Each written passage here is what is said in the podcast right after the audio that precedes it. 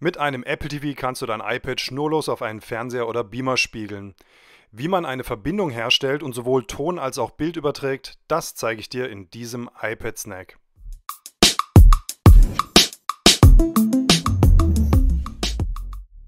Das Apple TV ist eigentlich als Home Entertainment Box gedacht, hat aber auch eine sogenannte Mirroring-Funktion. Das heißt, man kann den Bildschirminhalt und den Ton eines Apple-Geräts schnurlos und mit ganz wenigen Tipps auf ein Anzeigegerät wie zum Beispiel ein Beamer oder einen Fernseher spiegeln.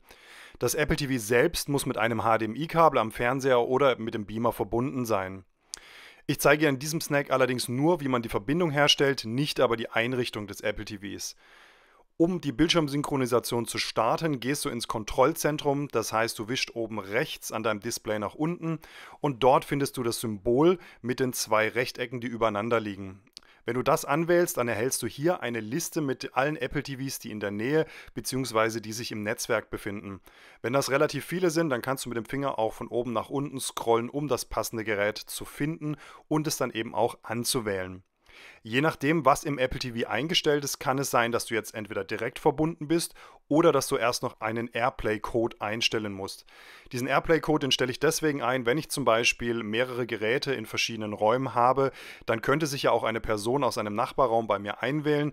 Das verhindere ich mit dem Code, da dieser eben nur auf meinem Beamer oder Fernseher angezeigt wird und sich jedes Mal, wenn ich mich einwähle, entsprechend verändert, dass man ihn sich nicht einfach merken kann. Es ist relativ sinnvoll, mehrere Räume mit so einem Apple TV auszustatten, vor allem in der Schule, da ich dann die Möglichkeit habe, mich quasi immer auf die gleiche Art und Weise und vor allem eben immer mit meinem eigenen Gerät auf einen Beamer oder Fernseher zu wählen.